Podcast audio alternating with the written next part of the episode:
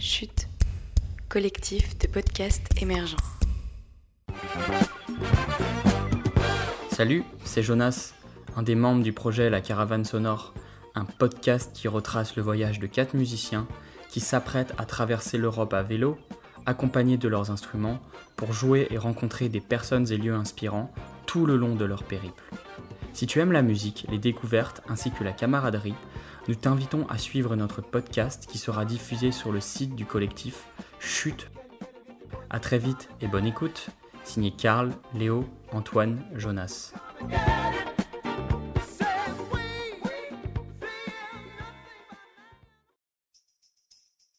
We are living in an increasingly polarized world. Le désespéré qui a pris des armes pour essayer de sortir de son désespoir. Aucune femme ne recourt de gaieté de cœur à l'avortement. Nous ne pourrons pas dire que nous ne savions pas. Bonjour à toutes et à tous. Bienvenue dans un nouveau podcast de Penser l'après, le média qui invite les acteurs et actrices du changement dans votre salon. Ici, on repense les débats actuels, sociétaux, environnementaux, féministes, antiracistes. Dans ce deuxième épisode de la série Penser l'après Covid-19, nous recevons Jean Jouzel, climatologue et glaciologue, ancien membre du GIEC. Nous parlerons de politique climatique, de liens entre transition écologique et économie, mais aussi des leçons de cette crise. Retrouvez toutes les références en description et les épisodes en version webinaire sur notre page Facebook et sur YouTube. Bonne écoute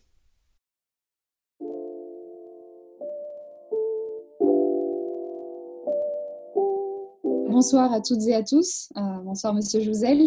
Bonsoir, bonsoir Stacy. Oui. Pour ce deuxième épisode de Penser l'après, donc c'est la série de webinaires qui invite les acteurs du changement dans votre salon. Euh, L'idée de cette série, c'est de pouvoir imaginer, penser et anticiper donc ce que sera le monde post-coronavirus. Euh, il y a deux jours, j'ai pu accueillir Monsieur Jean Viard, qui est sociologue et directeur de recherche au CNRS, avec lequel j'ai abordé donc le sujet de l'impact sociétal de, cette crise, de cette situation. Et aujourd'hui, donc j'ai le plaisir de vous accueillir, Monsieur Jean Jouzel, pour parler de l'impact sur les politiques climatiques. Euh, donc concrètement, si on m'avait dit il y a un mois que je serais confinée euh, en banlieue parisienne avec une pandémie euh, voilà, qui aurait frappé en commençant euh, dans un petit marché aux poissons en Chine, au final interviewer donc un climatologue euh, dont on m'a parlé énormément dans un de mes cours et pendant mon cursus, je pense que j'y aurais pas cru. Donc vraiment merci d'avoir accepté cette invitation et surtout de venir partager avec nous votre vision et votre compréhension des événements que, nous vivons actuellement. Oui, allez-y. Euh, bah, moi, je vous salue. Euh, bonsoir à tous et à toutes. Euh, C'est un plaisir d'être avec vous. Euh, voilà, merci à ceux qui ont préparé cet échange. Je ne me suis pas moi-même beaucoup préparé, mais c'est vrai que la reprise économique ne peut pas se faire sans une véritable réflexion par rapport à, une urgence qui est celle de l'urgence climatique. Et voilà, donc c'est important parce que je pense que beaucoup des gens qui, qui, nous regardent ce soir, qui sont avec nous, sont des jeunes. Et c'est vraiment votre génération qui aura, disons, affaire aux conséquences du réchauffement climatique. Les conséquences du réchauffement climatique, c'est pour l'après 2050, c'est très clair, les conséquences réellement sérieuses, je dirais, dommageables d'ici 2050, on, peut espérer euh, s'adapter.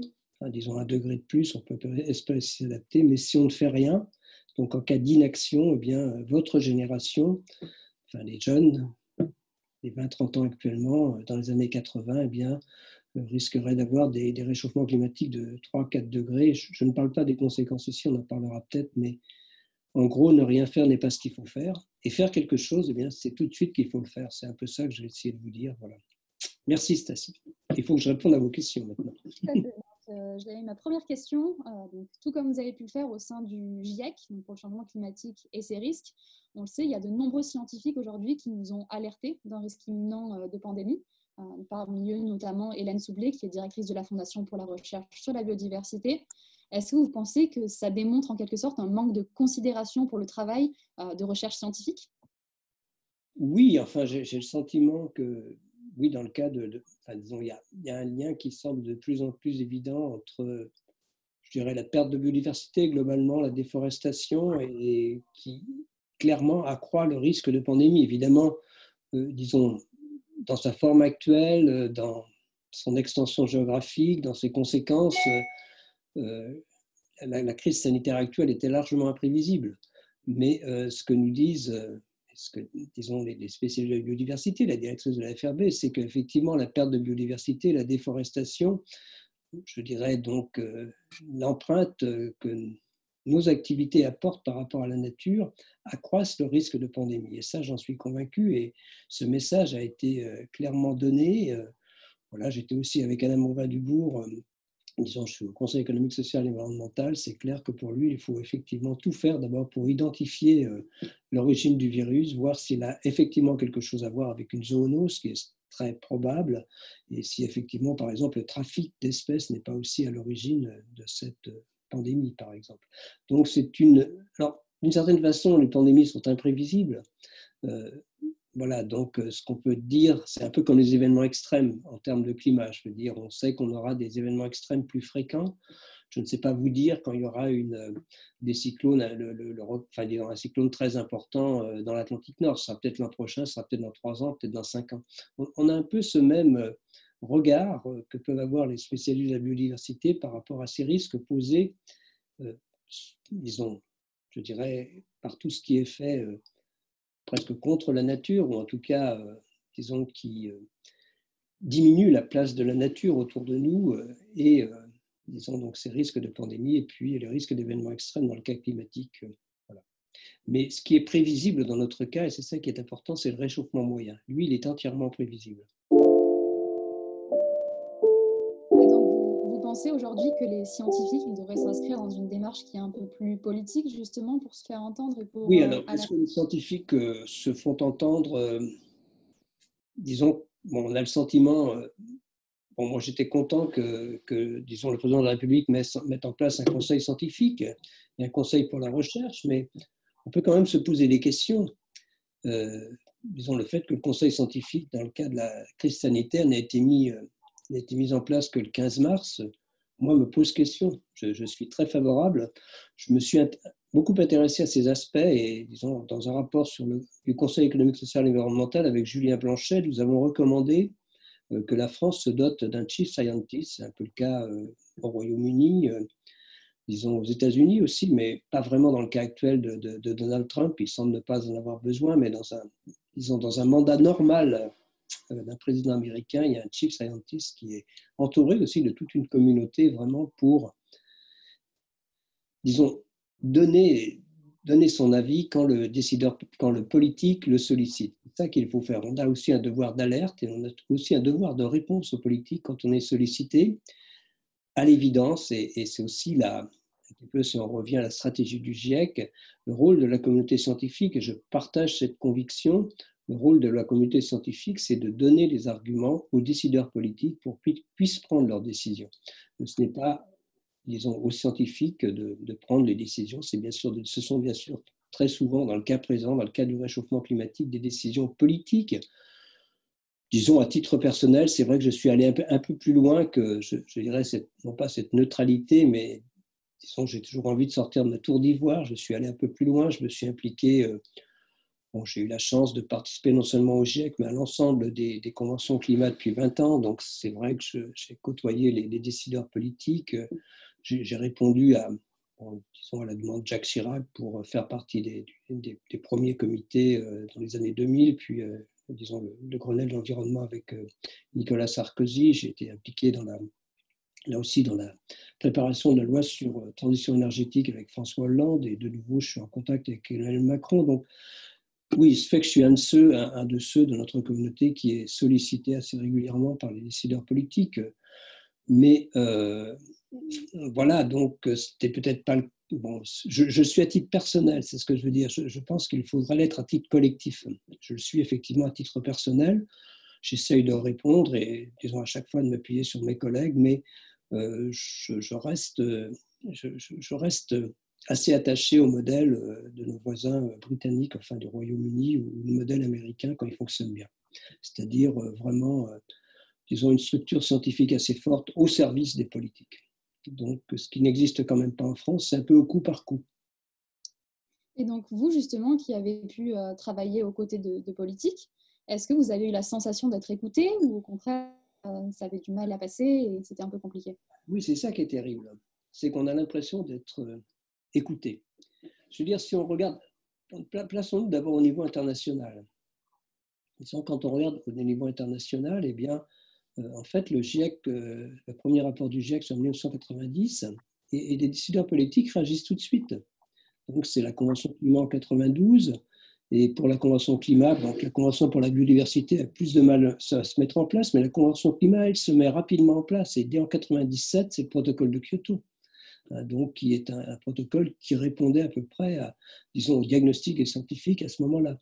Ensuite, la, conférence, enfin la, la conférence c'est Copenhague, c'est l'échec, et on peut voir encore aujourd'hui que cet échec, il est lié au moins en partie à, la crise économique qui, a résulté de disons, on était en 2009, hein, c'était juste après la crise économique de 2008, et c'est vrai que c'était pas, c'était clairement pas favorable disons, à des mesures climatiques. Je crains d'être dans le même schéma actuellement, c'est-à-dire que, euh, bien sûr, on va souhaiter que cette sortie de crise tienne compte des impératifs euh, environnementaux au sens large. Hein. la biodiversité est tout aussi importante, mais voilà. Donc, euh, oui, donc quand, on regarde maintenant, par exemple, alors pour revenir à la question précise, quand on regarde le cinquième rapport du GIEC, il s'appuie complètement sur diagnostic de, enfin, quand on regarde l'accord de Paris, donc le troisième accord, il s'appuie complètement sur le diagnostic du cinquième rapport du GIEC.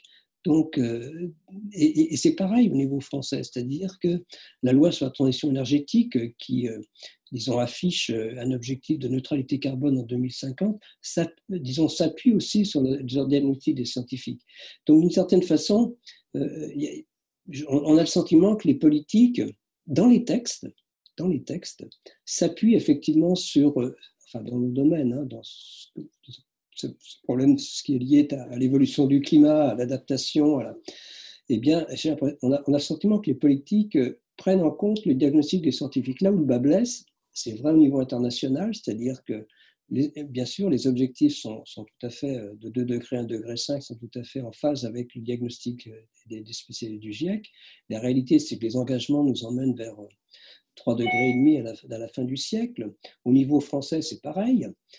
disons, les objectifs, je le redis, sont ambitieux. La réalité, c'est que ces objectifs, on ne les respecte pas. Et c'est d'ailleurs la raison de la réunion de la... Enfin, moi, je suis très impliqué dans la Convention citoyenne pour le climat et donc la lettre de mission, c'est très clair. Hein, c'est, euh, disons, Édouard Philippe qui demande à 150 citoyens de, proposer des mesures pour que la France respecte ses objectifs à horizon 2030.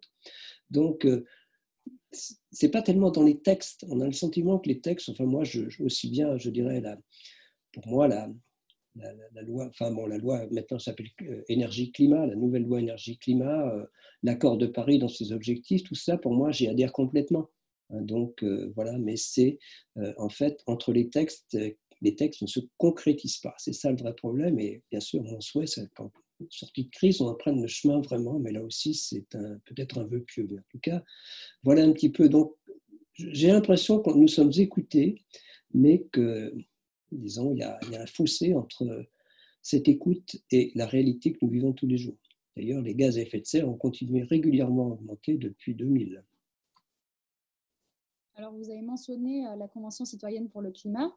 Euh, vous avez sûrement pu euh, observer un peu processus voilà, qui se sont mis en place pour la construction de leurs propositions.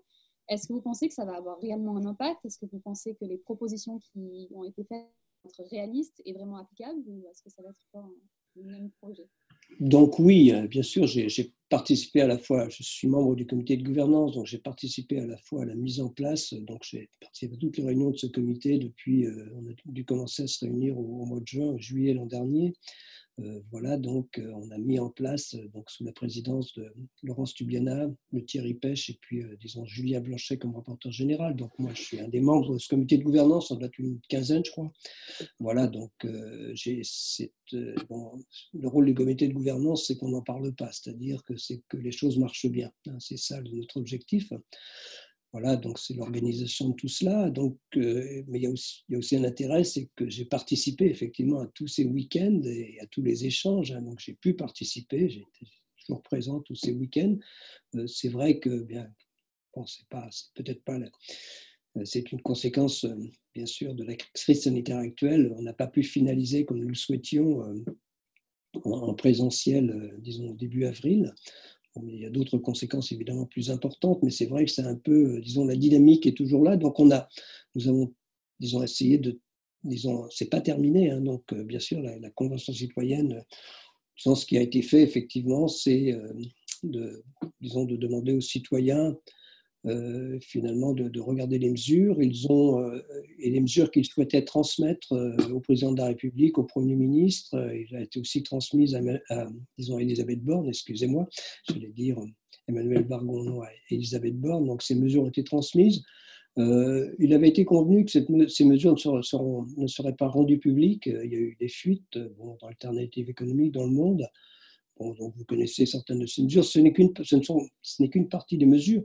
Oui, bien sûr que les, mesures, bon, voilà, on, retrouve, on retrouve dans les mesures proposées par, les, par les citoyens des, choses qui ne surprennent pas et euh, qui sont. Euh, des choses que j'aime bien, je crois que dans, les mesures qui ont été euh, rendues publiques, par exemple, il y a, le souhait d'amélioration de,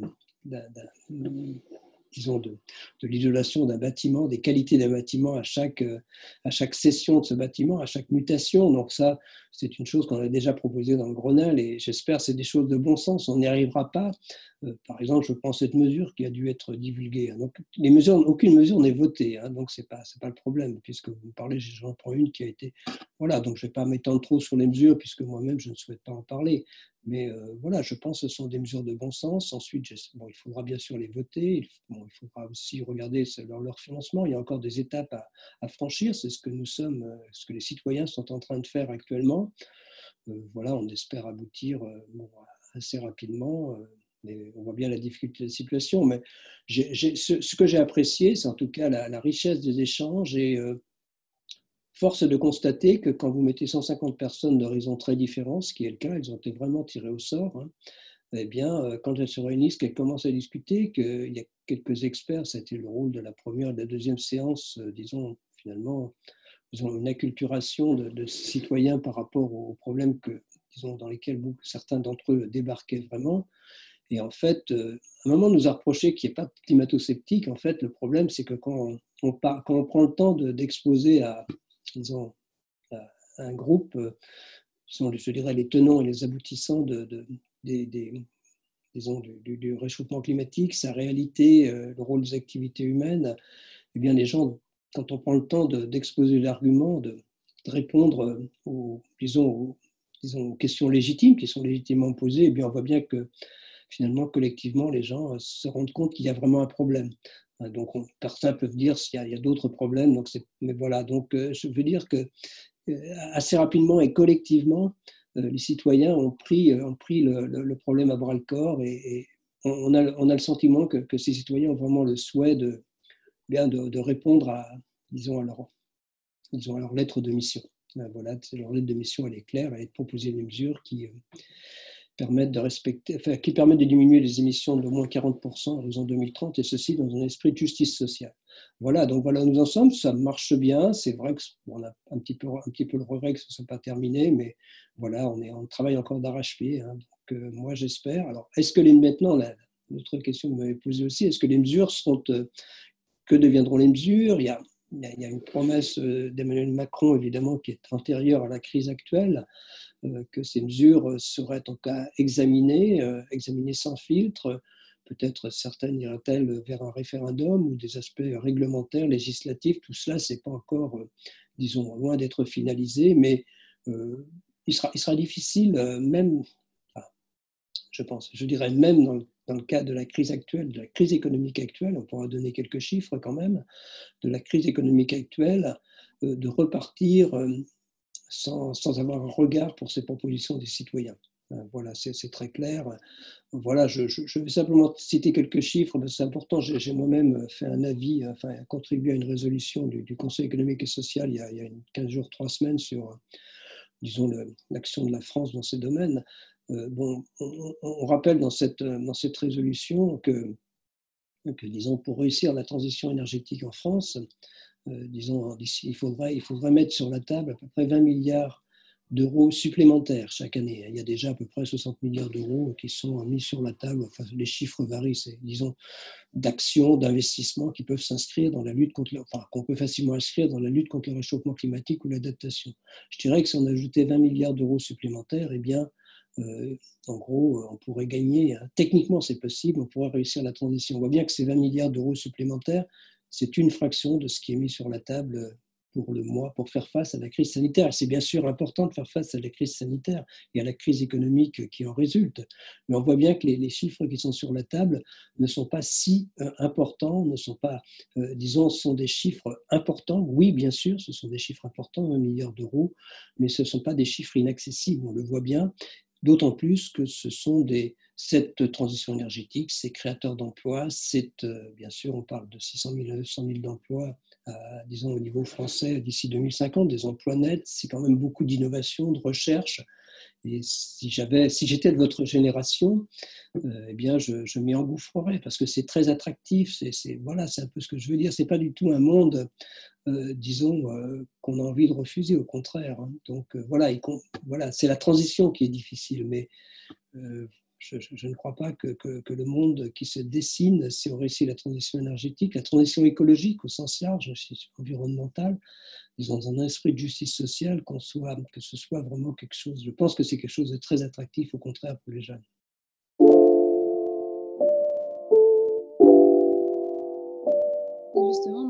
Euh, ces valeurs qui motivent, je pense, un peu tous dans ma génération, euh, que ce soit euh, l'idée de gouvernance un peu participative, de parler de transition euh, énergétique, climatique, de résilience. Euh, est-ce que vous pensez que cette situation, cette crise climatique, elle doit revêtir le même euh, caractère immédiat, un peu d'urgence que sanitaire pour vraiment attirer des mesures aussi drastiques et importantes? Oui, enfin, on est quand même, oui, je le pense. disons que si on, si on veut, disons, si on, je donne le chiffre que, vous connaissez certainement, beaucoup d'entre vous connaissez, puisque vous êtes intéressés par ces aspects climatiques. J'ai probablement dit beaucoup de choses dont, vous êtes tous au courant, c'est pas. Mais donc, si on reprend les chiffres pour 2030 à, l'échelle planétaire, divisé par deux les émissions, c'est diminuer les émissions de 7% chaque année.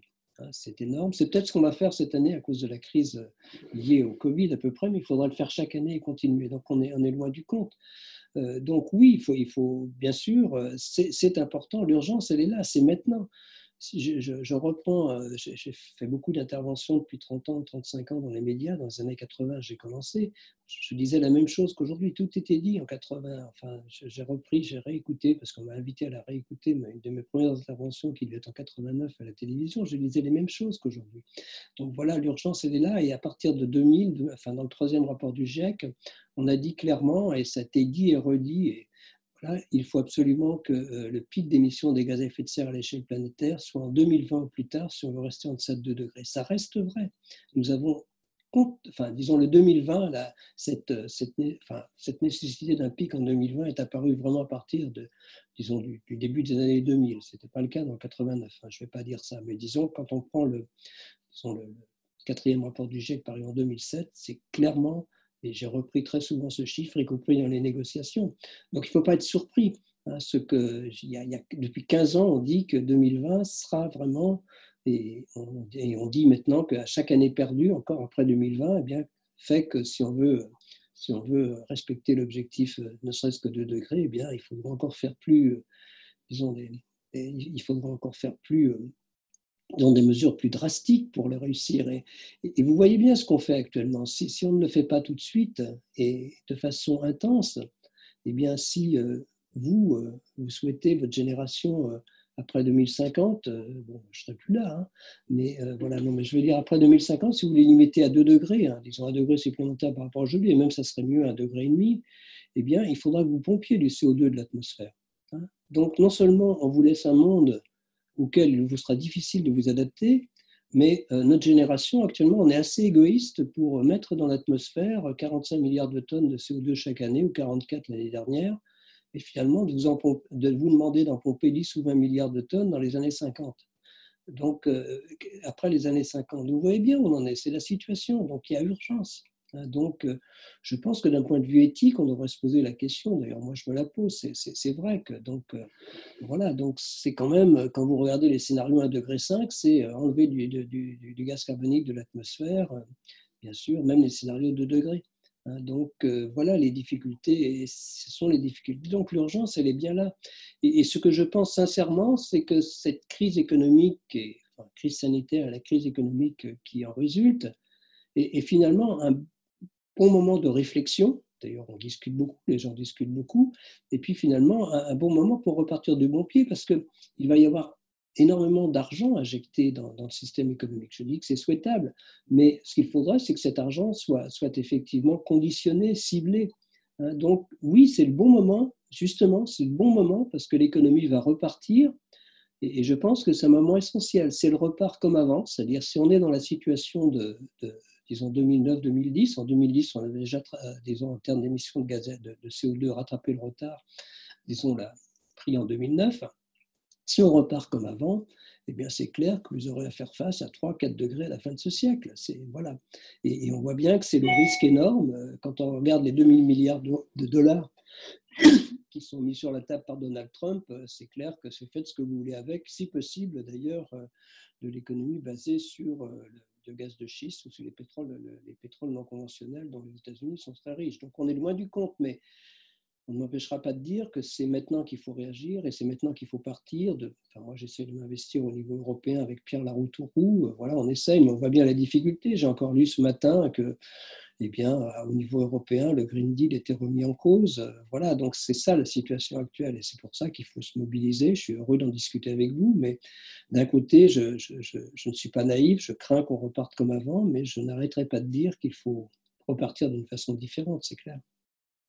Alors justement, vous mentionnez le fait de repartir comme avant, euh, l'économie.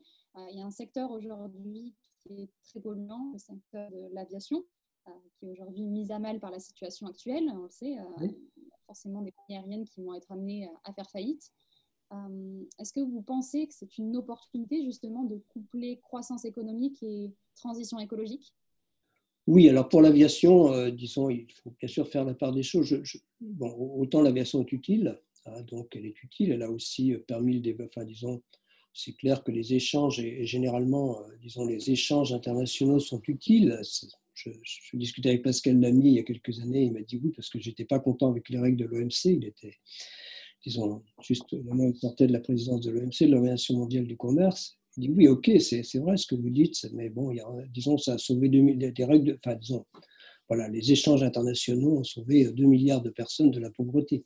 Donc il faut pas aussi, donc il ne faut pas, il faut, disons, bien sûr, mais ce que je pense et ce que je souhaite, je le dirais, je l'ai dit, c'est que on ne peut pas accepter que le transport aérien se développe comme il l'envisageait avant la crise. C'est très clair, c'est-à-dire doubler quand on regarde ses commandes d'avion. Euh, à un moment, je vois qu'on va dans le mur. Euh, disons, pour les low cost, euh, je me suis toujours posé la question, il faut quand même, vous le savez très bien, les low cost en France, euh, c'est la double peine, puisque bon, les, les, pour ceux qui, ne les utilisent pas, en tout cas, ces, bas tarifs euh, sont liés à, bien sûr, comme tous les avions, à l'absence de, taxes sur le kérosène, euh, voilà, et puis au fait que eh bien, finalement, les, régions généralement subventionnent, très souvent subventionnent les compagnies low cost pour que les prix soient très bas. Hein, donc, on peut se poser quand même des questions sur cette organisation qui pousse à un développement sans fin du, transport aérien. Je ne suis pas du tout contre le transport aérien, mais euh, bon, j'espère d'une certaine façon que oui, je ne serais pas malheureux si, euh, disons, le transport aérien repart sur une croissance beaucoup plus modérée, ou beaucoup moins importante qu'elle ne l'envisageait. Voilà, c'est tout, je le dis. Et les outils, on les connaît. Il faudrait taxer le kérosène. Euh, voilà, il faudrait arrêter aussi de, de disons, de finalement toutes ces, je dirais, tous ces investissements qui, qui, qui sont, euh, disons, qui sont contre la lutte euh, contre le réchauffement climatique. Ce sont disons, tous ces soutiens, tous ces soutiens, euh, disons, je dirais, qui vont contre la lutte contre le réchauffement climatique. Il y en a d'autres. Hein, des, niches fiscales devraient être examinées avec, et, c'est le cas du transport aérien. Le transport aérien est aidé et il est aidé pour finalement émettre de plus en plus de gaz à effet de serre parce que malheureusement, ce sera très difficile en transport aérien. On peut envisager pour les transports terrestres beaucoup d'autres solutions assez rapidement. Si possible, non émettrice de gaz à effet de serre. Ça sera, peut-être possible à un moment pour l'avion, bon, mais c'est, on est loin du compte, on le voit bien. Alors, pour repartir un peu dans votre domaine de prédilection, puisque vous êtes glaciologue, euh, on parle beaucoup de, risques de venir. Est-ce que vous pensez que la fonte euh, du permafrost va être un, futur enjeu sanitaire pour nous? Alors, il y, a deux choses sur la fonte du permafrost. Évidemment, la, fonte du permafrost, euh, disons en gros, pour, je pense, de nouveau, je vais peut-être dire des choses qui, semblent banales pour vous d'entre vous, mais le permafrost, ce sont ces sols gelés en permanence depuis très longtemps. Et donc, chaque été, il y a une couche active qui fond, et avec le réchauffement, il y a une couche qui fond, on appelle ça la couche active, et euh, bien, elle fond de plus en plus profondément, c'est-à-dire que, euh, disons, il y, a, une partie, euh, il y a une partie disons, de sol gelé qui dégèle chaque année, alors qu'il n'avait pas dégelé, pour certains cas, depuis, pour certains, depuis le dernier maximum glaciaire. Vous voyez, donc, effectivement, des sols gelés. Et alors, il y, a, y a la décomposition de la, matière organique qui peut contribuer à, disons, à produire du méthane, du gaz carbonique, ça dépend des cas, donc contribuer à accélérer l'effet de serre. Il ne faut pas, disons, euh, c'est une réalité, mais c'est plutôt une, augmentation de l'ordre de 1 ou 2 dixièmes de degré qui est entrevue supplémentaire. Ce n'est pas, pas ça qui ça reste nos activités qui, ce sont nos activités qui sont vraiment la, première origine des émissions de gaz à effet de serre. Ça sera additionnel.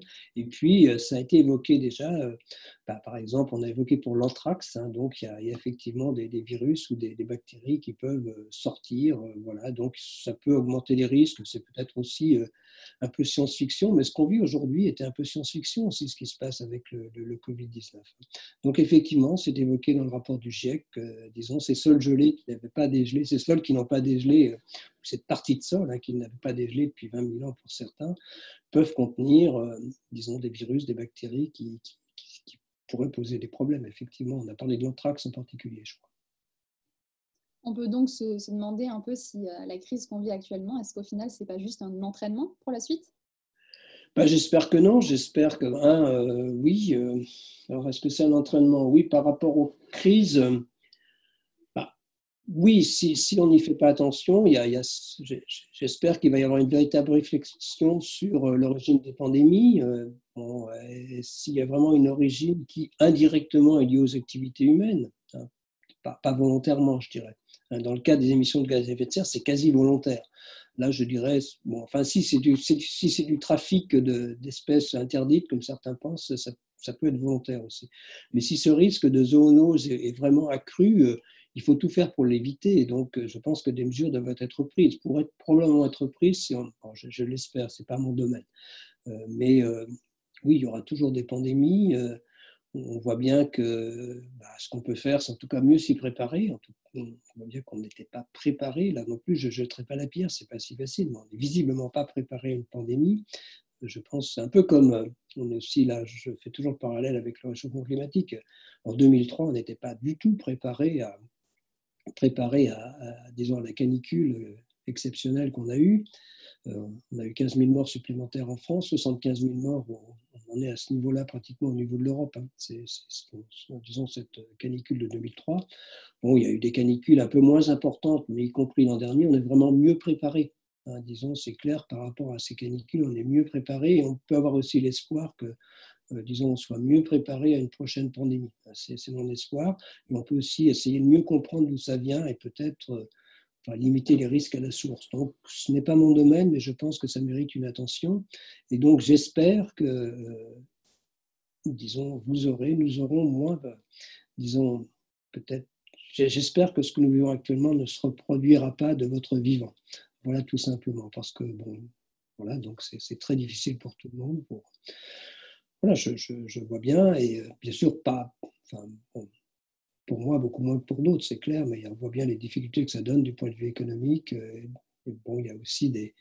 On voit bien, et là aussi, c'est un parallèle qu'on peut faire avec le réchauffement climatique, c'est-à-dire que ce sont, euh, et c'est le cas, ce sont vraiment les couches les plus pauvres des populations qui sont les plus vulnérables par rapport à, y compris à cette crise sanitaire. On va le découvrir encore à la fin. C'était vrai aussi pour, pour, la, disons pour la canicule de 2003. Euh, ça va être il va y avoir des pays euh, très pauvres qui risquent d'être frappés, de plein fouet. On verra bien. Mais voilà, donc il y a aussi ces, disons, cette problème d'inégalité qui est au cœur de, ce qu'on vit actuellement et de ce qu'on risque de vivre avec le réchauffement climatique. Ça, ça c'est extrêmement important, cette notion de justice climatique, en fait, sur laquelle j'ai pas mal travaillé, sur laquelle j'ai pas mal travaillé. Fait d'injustice climatique, même si on parle de justice climatique. Si l'on devait euh, tirer des leçons euh, de la gestion de cette crise, euh, selon vous, quelles seraient-elles? Bien, je, je pense effectivement qu'il faut, qu'il faut prendre ce risque au sérieux et je pense que ça sera le cas à partir de cette crise quand nous en serons sortis collectivement, c'est-à-dire se préparer.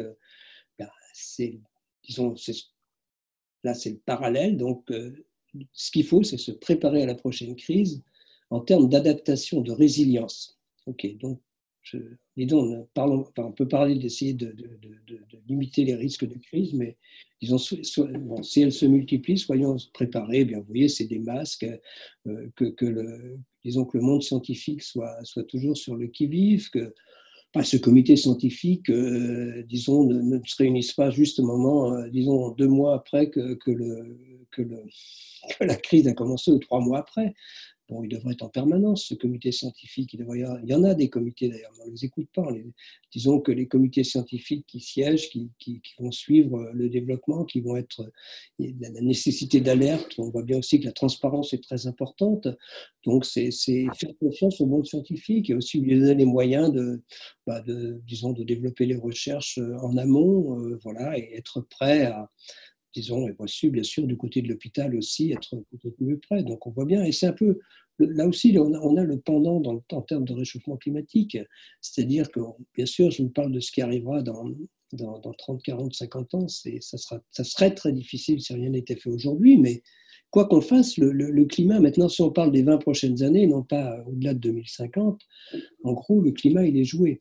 On sait que d'ici 2050, quoi qu'on fasse, on prendra au moins un degré et que l'adaptation ne va pas être si simple que ça.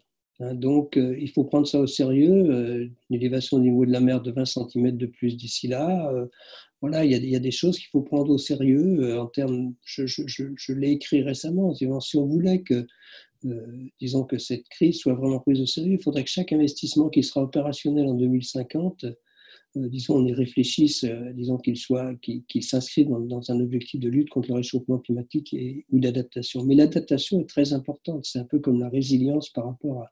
Et il faut prendre au sérieux cette adaptation. en France, on n'apprend pas assez au sérieux.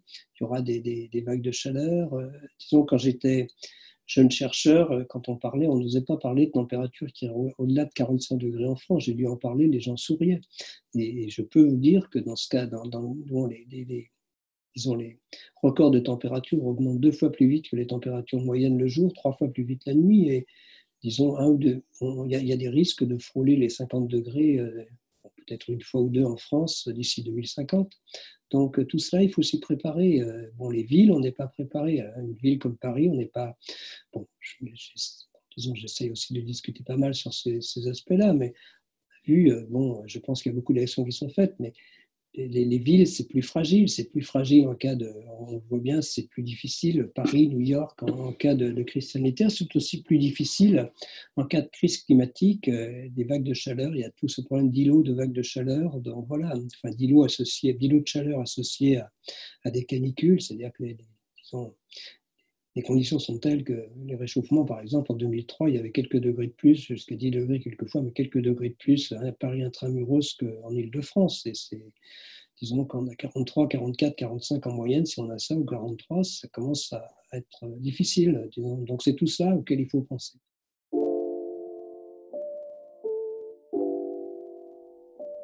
Merci à Jean Jouzel pour notre discussion et à toutes et à tous d'avoir écouté cet épisode.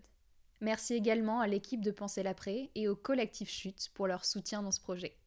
N'hésitez pas à le partager sur les réseaux, avec vos amis, vos parents, vos grands-parents, bref, avec toutes celles et ceux dont nous avons besoin pour penser l'après. À bientôt!